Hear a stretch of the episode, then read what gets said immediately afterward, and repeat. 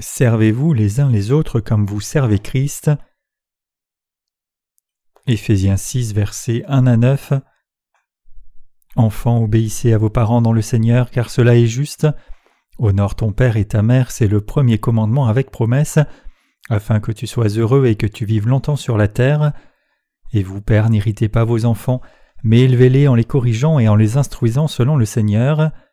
Serviteurs, obéissez à vos maîtres, selon la chair avec crainte et tremblement, dans la simplicité de votre cœur comme à Christ, non pas sous leurs yeux seulement, comme voulant plaire aux hommes, mais comme des serviteurs de Christ, qui font de bon cœur la volonté de Dieu, servons-les avec empressement comme servant le Seigneur et non des hommes, sachant que chacun, soit esclave, soit libre, recevra du Seigneur selon qu'il aura fait le bien. Et vous, maîtres, agissez de même à leur égard et abstenez-vous de menaces, sachant que leur maître est le vôtre et dans les cieux, et que devant lui il n'y a pas d'acception de personne. Hier, Myung-Bak Lee a été élu 17e président de la Corée du Sud. Indépendamment du résultat de l'élection, nous espérons et prions tous que Dieu garde le nouveau président et veille sur lui pour qu'il apporte une bonne direction aux affaires de la nation, de l'armée, de l'économie, de la diplomatie et de la politique culturelle. Nous devons prier pour les leaders de notre pays parce que la stabilité et la prospérité nationale influencent directement notre ministère de prédication de l'Évangile. Auparavant, en Éphésiens chapitre 5, nous avons vu que l'apôtre Paul a exhorté les couples mariés à se servir l'un l'autre, et nous avons appris que le sens spirituel de cette exhortation est que l'Église de Dieu doit se soumettre à Christ. Le passage des Écritures d'aujourd'hui vient d'Éphésiens 6, versets 1 à 9, et Paul dit ici au verset 1 à 3 Enfants, obéissez à vos parents dans le Seigneur, car cela est juste. Honore ton père et ta mère, c'est le premier commandement avec promesse, afin que tu sois heureux et que tu vives longtemps sur la terre. Ce passage implique qu'aucun père ou aucune mère ne conduirait jamais ses enfants à la dérive. Spirituellement parlant, l'apôtre Paul parle de notre relation avec nos prédécesseurs dans la foi, disant que nous devons leur obéir tant que leur direction est bonne pour notre foi dans la justice de Dieu. Nous devons obéir à nos prédécesseurs dans la foi dans l'Église, selon le commandement qui dit Obéissez à vos parents dans le Seigneur. Si nous désobéissons à nos prédécesseurs dans la foi au lieu d'obéir, nous nous opposerons à la justice de Dieu par désobéissance. Paul dit dans le passage des Écritures d'aujourd'hui qu'il convient que nous obéissions à nos parents dans le Seigneur. Spirituellement parlant, cela signifie que nous devons suivre nos prédécesseurs dans la foi qui nous guident et apprendre d'eux.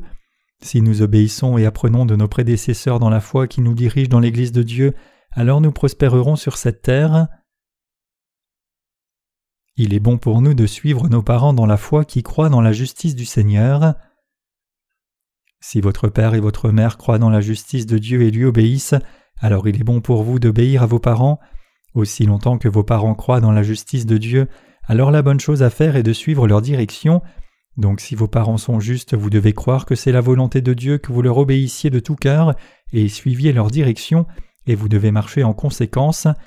Le Seigneur dit que vous fleurirez alors sur la terre et que tout le reste sera pris en charge. Il n'y a pas de parents spirituels qui veuillent que les enfants s'égarent. Loin de là, tous les parents spirituels guident leurs enfants pour qu'ils prospèrent. Cependant, des parents qui ne sont pas nés de nouveau ne peuvent pas donner une bonne direction spirituelle aux enfants de Dieu. C'est parce que même s'ils veulent le bien terrestre de leurs enfants, quand il s'agit de questions spirituelles, ils peuvent les conduire sur un chemin de destruction.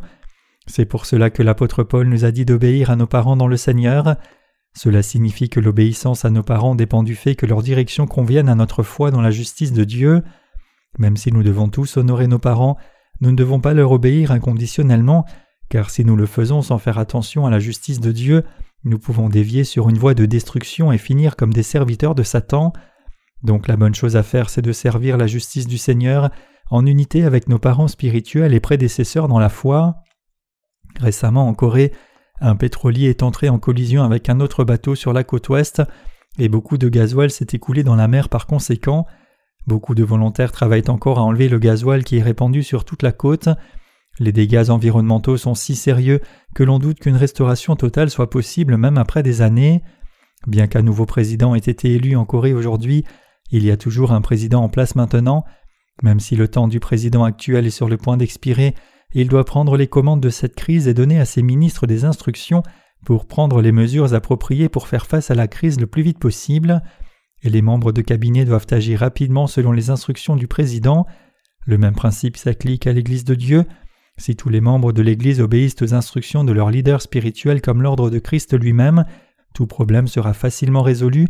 Mais que se passerait-il si la chaîne de commandement était brisée? L'Église aurait beaucoup de difficultés dans tous ses efforts. Nous tous qui demeurons dans l'Église de Dieu sommes les soldats de Christ.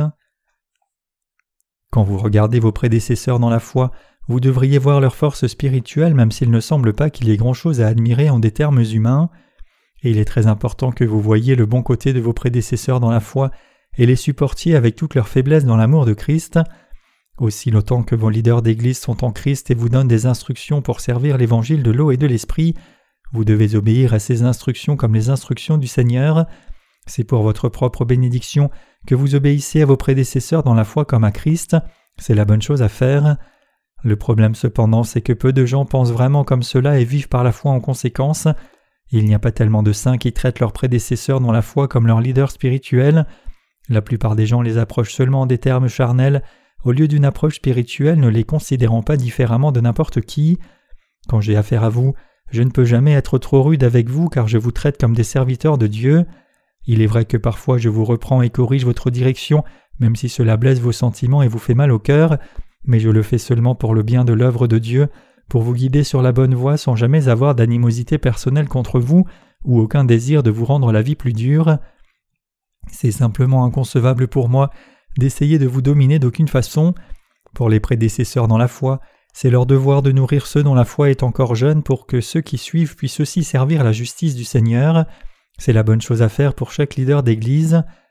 Nous prêchons maintenant l'évangile de l'eau et de l'esprit dans le monde entier. Jusqu'à récemment, les visiteurs de notre site web ne pouvaient commander que deux livres pour la première fois, et s'ils voulaient d'autres livres, ils devaient s'inscrire et être approuvés comme partenaires. Mais maintenant, nous avons décidé de lever ces restrictions et permettre à tous les visiteurs avec une adresse valide de commander autant de livres qu'ils veulent. Beaucoup de gens dans le monde entier ont cru dans l'évangile de l'eau et de l'esprit après avoir lu nos livres. Nous donnons aussi un espace web à nos partenaires du monde entier pour faire leur page personnelle qui leur permettra d'être en communion spirituelle avec les autres partenaires en ligne. Ces blogs permettent à nos partenaires de mettre leur témoignage du salut, leur confession de foi dans l'évangile de l'eau et de l'esprit, leurs commentaires sur nos livres et tout ce qu'ils ont envie pour partager leurs bénédictions avec les autres. Ainsi nos partenaires pourront partager la communion les uns avec les autres par leur blog. Comme nos partenaires croient dans l'évangile de l'eau et de l'esprit et le servent avec nous, nous devons vraiment tous les chérir. C'est juste que nous les traitions avec respect et honneur comme nous traiterions Christ, et ne soyons jamais rudes avec aucun d'eux. Il est très important pour nous de réaliser à partir de la parole de Dieu que nous devons respecter et chérir tous ceux qui partagent notre foi et servent l'Évangile avec nous, et de nous conduire en conséquence. Bien sûr, il y a des moments où je dois reprendre mes ministres qui travaillent avec moi à la diffusion de l'Évangile, mais je ne le fais que lorsqu'ils vont dans la mauvaise direction et que ce qu'ils essayent de faire n'est pas bénéfique à notre ministère de l'Évangile. Si je semble parfois trop dur, c'est seulement parce qu'il y a tant de travail qui doit être fait pour diffuser l'Évangile de l'eau et de l'Esprit dans le monde entier, et je dois apporter la bonne direction pour conduire notre ministère de l'Évangile. C'est pour cela que je dois intervenir moi-même de temps en temps et paraître vous ordonner avec obstination. Le problème cependant, c'est que certains membres, même s'ils comprennent le rationnel dans mes instructions, refusent de suivre ma direction et sont trop sceptiques sur le fait de pouvoir atteindre le but que je leur ai fixé. Il est vrai que dans beaucoup de choses que l'Église fait pour servir l'Évangile, certains plans ne fonctionnent pas, même un leader peut faire des erreurs, mais nous pouvons tous apprendre de ces épreuves et erreurs et nous ajuster en fonction pour accomplir nos buts. Même si cela peut être dur pour nous, l'œuvre de Dieu se fera à la fin, c'est-à-dire que l'évangile de l'eau et de l'esprit sera prêché vigoureusement seulement si nous sommes tous unis dans un effort commun pour prêcher cet évangile dans tous les coins du monde. Ne provoquez pas les enfants de Dieu à la colère. Pour comprendre ce que je veux dire par là, regardons en Éphésiens 6 verset 4 ici. Et vous, pères, n'irritez pas vos enfants, mais élevez-les en les corrigeant et en les instruisant selon le Seigneur. Si vous êtes un leader d'Église, il est bon que vous donniez des instructions pour servir l'œuvre de Dieu, mais quand ceux qui vous suivent ne comprennent pas votre instruction, vous devez les enseigner avec la parole de Dieu. L'apôtre Paul dit ici d'amener nos enfants spirituels dans la formation et l'instruction du Seigneur, et c'est la volonté du Seigneur, Donc il est très important que vous enseigniez et nourrissiez vos enfants spirituels sur ce qu'il faut faire pour faire la volonté de Dieu et comment. Comme leader d'Église, vous devez faire de votre mieux pour expliquer clairement à vos enfants spirituels pourquoi ils doivent obéir aux décisions que vous prenez et leur demander humblement de suivre votre direction même s'ils ne la comprennent pas pour le moment. Comme membre par contre, vous devez obéir aux instructions de vos prédécesseurs dans la foi et les considérer comme les instructions de Christ lui-même. La difficulté c'est puisque tout le monde est un être émotionnel, parfois même un leader d'Église peut laisser son émotion fausser son jugement et mal conduire ceux qui le suivent. Mais rappelez-vous que notre Seigneur nous a prévenus de ne pas laisser nos émotions prendre le dessus. Dieu nous a dit de ne pas provoquer ses enfants à la colère. Cela signifie que même si les leaders d'Église doivent conduire leurs enfants spirituels pour l'œuvre de Dieu, ils ne doivent jamais leur demander quelque chose à moins que ce ne soit pour l'œuvre de Dieu, ni créer des frustrations en eux ou de la colère pour des raisons personnelles. La Bible dit clairement que tout prédécesseur dans la foi doit amener ses enfants spirituels à grandir dans la discipline et l'instruction du Seigneur. Les enfants spirituels à leur tour doivent être obéissants à leur leader d'Église comme à Christ, comme la Bible dit Serviteurs, obéissez à vos maîtres selon la chair, avec crainte et tremblement dans la simplicité de votre cœur, comme à Christ non pas seulement sous leurs yeux comme pour plaire aux hommes, mais comme des serviteurs de Christ qui font de bon cœur la volonté de Dieu. Éphésiens 6, versets 5 à 6. Nous devons donc tous obéir à nos leaders d'Église. Vos leaders d'Église ont aussi beaucoup de difficultés et de problèmes à votre sujet. Comme ils ont reçu la rémission des péchés avant vous, ils ont la lourde tâche de nourrir votre foi et de vous nourrir spirituellement et de vous conduire correctement pour que votre travail ne soit pas en vain. Ils doivent vous conduire attentivement pour s'assurer que votre dur labeur soit effectivement au service de la justice du Seigneur. C'est seulement quand chaque leader d'Église s'assure de cela que vous et les saints dans le monde entier peuvent être bénis. Le travail de votre leader d'Église n'est pas si facile. Ce n'est pas si facile d'être un leader d'Église, c'est parce que chaque leader d'Église lui-même doit suivre la justice du Seigneur. Il est écrit dans le passage des Écritures d'aujourd'hui Et vous, maîtres, agissez de même à leur égard, et abstenez-vous de menaces, sachant que leur maître est le vôtre et dans les cieux, et que devant lui il n'y a point d'acception de personne. Éphésiens 6, verset 9. Ce passage signifie que les prédécesseurs dans la foi eux-mêmes doivent aussi servir ceux qui les suivent avec un cœur sincère devant le Seigneur, comme ceux qui suivent doivent obéir à leurs instructions comme à Christ. En bref, tous les membres de l'Église doivent obéir au commandement du Seigneur, peu importe qu'ils soient leaders ou qu'ils suivent. Ce que l'apôtre Paul dit ici dans le passage des Écritures d'aujourd'hui est le commandement du Seigneur. C'est pour cela que c'est écrit dans la Bible. Dieu ne regarde pas à nos apparences extérieures, plutôt il regarde dans nos cœurs pour voir si nous nous traitons les uns les autres comme nous traiterions Christ. C'est le message clé du passage des Écritures d'aujourd'hui. Ce que notre Seigneur cherche en d'autres termes, c'est à voir si nous traitons nos leaders d'Église sincèrement comme Christ ou non, et si les leaders traitent aussi ceux qui les suivent sincèrement comme Christ ou non. C'est ainsi que nous devons tous nous traiter les uns les autres, nourrissant ceux qui nous suivent avec un cœur sincère, obéissant à nos leaders d'Église avec un cœur sincère, et vivant notre foi avec un cœur sincère. C'est vraiment difficile pour nos leaders d'Église de se conduire eux-mêmes correctement devant vous. Certains pensent probablement bien, puisque le révérend Jong est notre leader, il n'y a rien à reprendre en lui et donc ne s'en sort-il pas mieux que nous tous? Mais je ne suis pas différent de vous. Tout comme vous avez des difficultés, j'ai aussi des difficultés. À vos yeux, je peux sembler ne rien faire que de donner des ordres à tout le monde, mais en réalité, lorsque je vous demande d'accomplir une tâche, je dois considérer attentivement plusieurs questions et traiter du sujet avec l'équipe avant de prendre une décision finale. Comme leader, je dois considérer toute l'image avant de prendre une décision, et lorsque je vous demande de faire quelque chose, je le fais seulement après avoir pesé toutes les options et les avoir évaluées attentivement. Donc je vous exhorte tous à réaliser cela et à servir vos leaders et ceux qui vous suivent comme vous serviriez Christ en vous confiant dans la justice de Dieu. C'est ce que nous devons tous faire. C'est alors seulement que nous pouvons vraiment être unis, servir le Seigneur fidèlement et travailler ensemble avec succès dans notre effort pour l'Évangile. Si nous laissons l'ordre de l'Église se briser et travaillons dans ces conditions sans respecter nos prédécesseurs dans la foi ou sans chérir ceux qui suivent, alors tout notre travail sera en vain. Nous faisons pousser des champignons shiitake à notre centre de formation de disciples d'Inje, et lorsque c'était la première fois que nous avons cultivé des champignons, nous avons passé des épreuves et fait quelques erreurs au passage. Mais maintenant que nous avons une bonne expérience, notre capacité à cultiver des champignons a grandi, donc nous avons eu ensuite beaucoup de champignons. Quand j'ai décidé de cultiver des champignons pour la première fois, je ne pensais pas qu'il demanderait tant de soins pensant qu'il pousserait de nouveaux champignons après la récolte. Mais j'ai découvert que ce n'était pas le cas. Pour récolter des champignons sur une base soutenue, le terrain sur lequel ils sont cultivés doit être terrassé puis se reposer pendant une semaine après la récolte des champignons. Je ne connais pas tous les détails techniques comme la raison pour laquelle il faut le faire, mais apparemment c'est une étape nécessaire à ce que de nouveaux champignons poussent.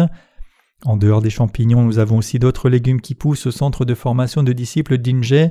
Nous avons une assez grande ferme par le passé, mais maintenant nous l'avons réduite en taille mais la ferme est encore assez grande pour produire assez de récoltes à partager avec tous les ministres de nos églises branches lorsqu'ils vont à Inge.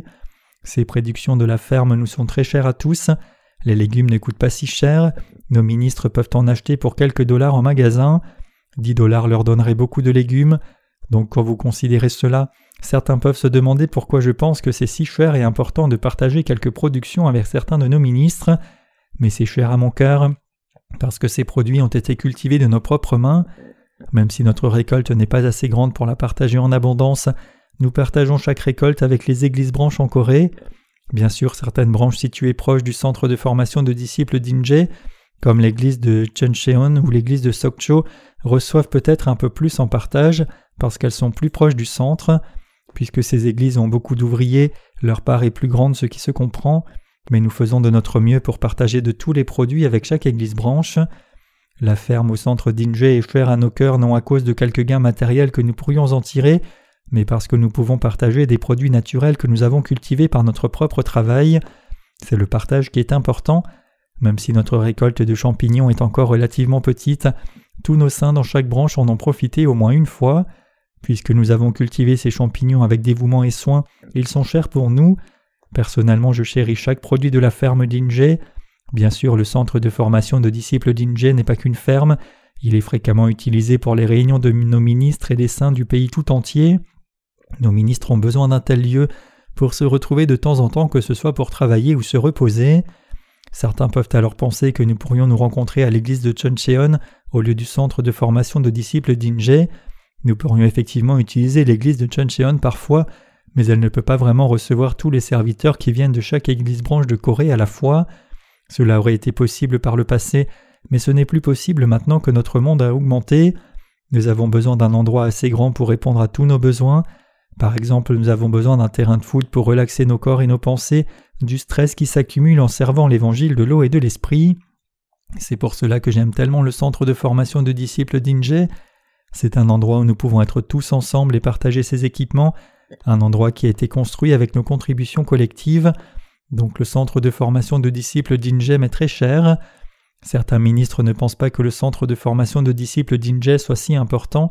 Ils ne voient pas l'intérêt d'y investir, se demandant pour quel bénéfice c'est fait, mais la réponse est évidente. Nous bâtissons ce centre pour personne d'autre que nous-mêmes. Vous pouvez alors dire que vous n'y allez que deux fois par an, mais indépendamment de la fréquence à laquelle nos saints et les serviteurs de Dieu se rassemblent au centre d'Inge, nous le construisons pour avoir une occasion de nous relaxer et de prendre du repos. Nous retrouver comme cela m'est très cher.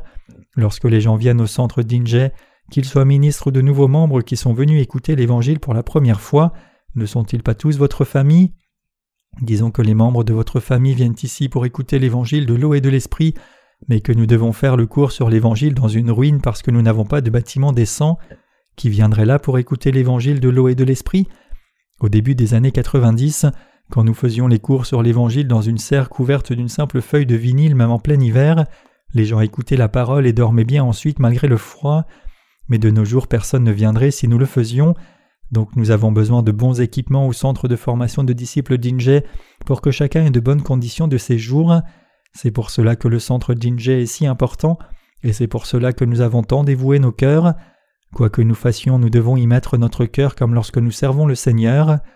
Nous gérons quelques entreprises pour soutenir le ministère de l'Évangile, et comme c'est aussi une façon de servir l'Évangile de l'eau et de l'Esprit, nous y sommes dévoués.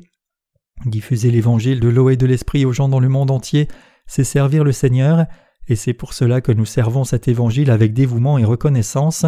C'est la bonne chose à faire, et nous serons aussi récompensés pour cela. Donc tout ce qui sort du centre d'Inge est cher à mon cœur. Pour cette raison, je ne divise pas pour allouer à chaque église branche ce qui peut se faire collectivement au centre. Chaque église branche pourrait facilement cultiver un petit champ pour avoir quelques produits, mais nous ne le faisons pas. C'est quand nous nous assemblons d'un seul cœur pour planter la semence ensemble et récolter le grain ensemble que nous pouvons vraiment apprécier le fruit de notre travail. Si chacun de nous cultivait un champ individuellement, Cri apprécierait la culture qui se fait au centre de formation d'Inje Nous n'apprécierions pas le travail qui est fait par nos frères et sœurs là-bas, et si nous pensions comme cela, nous aurions mis tous les ouvriers du centre d'Inje à d'autres travaux pour l'Évangile, fermé le centre, et ne l'aurions utilisé qu'une ou deux fois l'an. C'est pour cela que le centre de formation de disciples d'Inje est si cher à mon cœur, et c'est pour cela que je chéris ce qui se fait au centre. Donc je n'ai pas l'intention de changer la façon dont nous gérons le centre d'Inje pour le bien de tous. Tout doit être fait ensemble dans l'unité, même si certaines choses pourraient se faire individuellement. Par exemple, nous élevons quelques lapins au centre d'Inje. Les enfants aiment les lapins. Donc si quelques lapins étaient distribués à certains de nos ministres ayant des enfants, les enfants seraient heureux. Ils seraient si heureux qu'ils voudraient les garder dans leur chambre. Mais ces lapins ne sont pas seulement des animaux de compagnie, même si c'est bien. Plutôt, ils sont élevés au centre d'Inje pour être partagés avec tous nos ministres qui servent l'Évangile dans chaque église branche dans le pays. Ne devrait-on rien faire au centre d'Inge? Combien ce serait merveilleux si nous pouvions élever du bétail au centre d'Inge et le partager avec nos ministres Ainsi, tout ce que nous faisons, nous devions le dédier nos cœurs à cela dans l'unité pour l'Église. Que nous mangions ou buvions dans la joie ou la souffrance, nous devons tout faire pour la gloire de Dieu, c'est la bonne chose à faire, et c'est ce que l'apôtre Paul nous enseigne en Éphésiens chapitre 6. Si vous suivez, vous devez obéir à vos leaders d'Église comme vous obéiriez à Christ en vous confiant en Dieu, si vous êtes un leader, vous devez guider ceux qui vous suivent dans l'humilité pour que leur foi grandisse et qu'ils soient bénis corps et âme. C'est ainsi que tous les saints dans l'Église doivent se traiter les uns les autres. C'est seulement quand chacun de nous fait cela que l'Église peut grandir comme corps de Christ.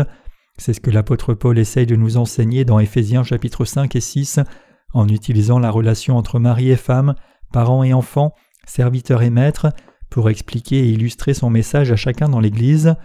Nous devons donc croire dans cet enseignement de la parole et le suivre.